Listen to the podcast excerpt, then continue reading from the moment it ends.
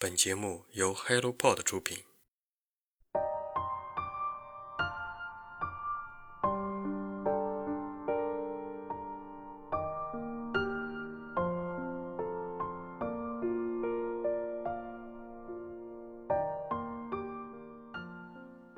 Hello，大家早上好，欢迎来到晨间书室，我是花花。今天推荐的一本书叫做《不原谅也没关系》。我以为它是一本心灵类的心灵鸡汤，所以搁置了很长时间。看到别人对于这本书的描述之后，让我对它激起了兴趣。序中有一个题目是“创伤不是你的错，但复原就是你的责任”。这句话让我很有感触。周围也有患抑郁症的人，但是能够真正面对的人不是很多。他们大多数认为去看精神类的问题是羞耻的。更有甚是，家庭成员也不愿意承认，宁相信他出现的幻觉是鬼神之说。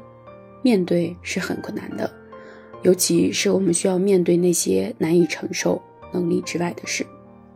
今天的好书推荐就是这本书，如果大家感兴趣，就听下去吧。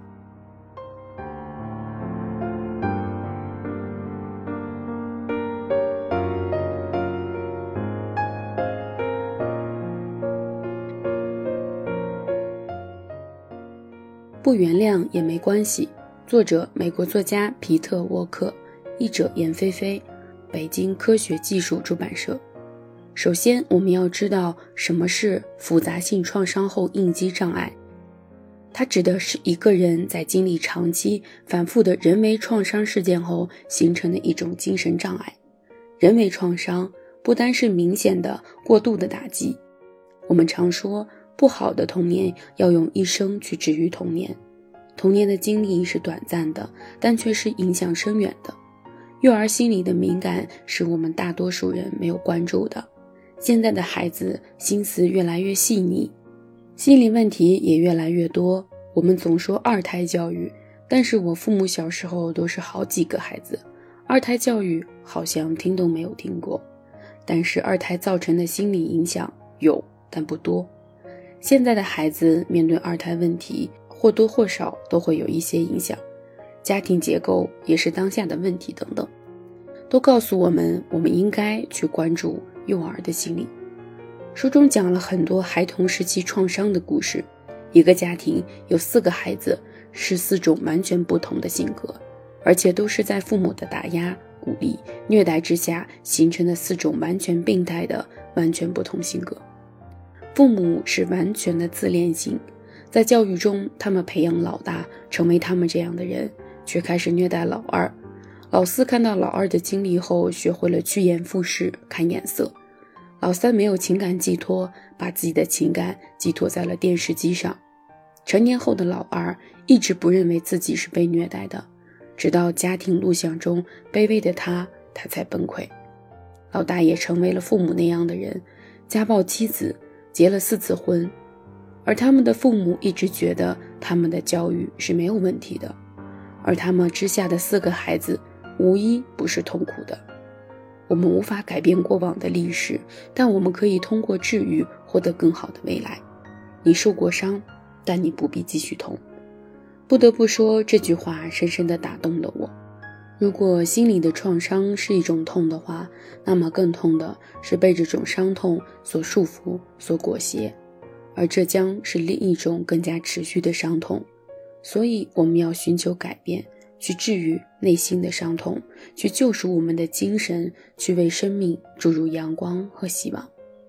书中还说了，应激障碍最棘手的五个症状是情绪回闪、毒性羞耻感、自我遗弃、社会焦虑。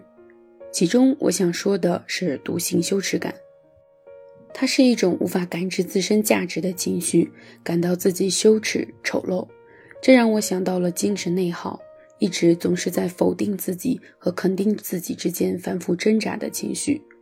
回想我的孩童时期，我的父母很少夸奖我，我受了委屈也不会站在我这边。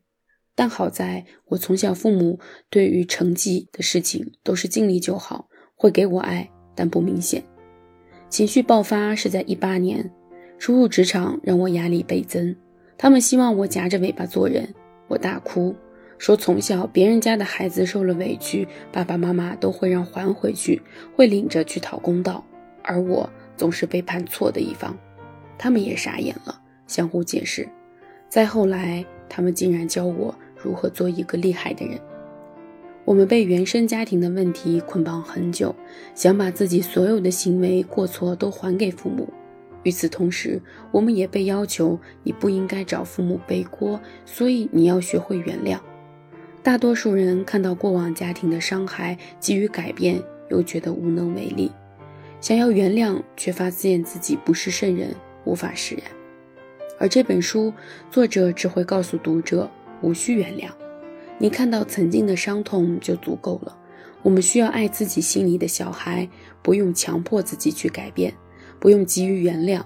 往往看到整个伤害过程的你释然的那一刻，也是原谅和改变的开始。书的整体氛围是温暖的，它给予你很多爱和力量。是呀，其实很多事情不原谅也没关系。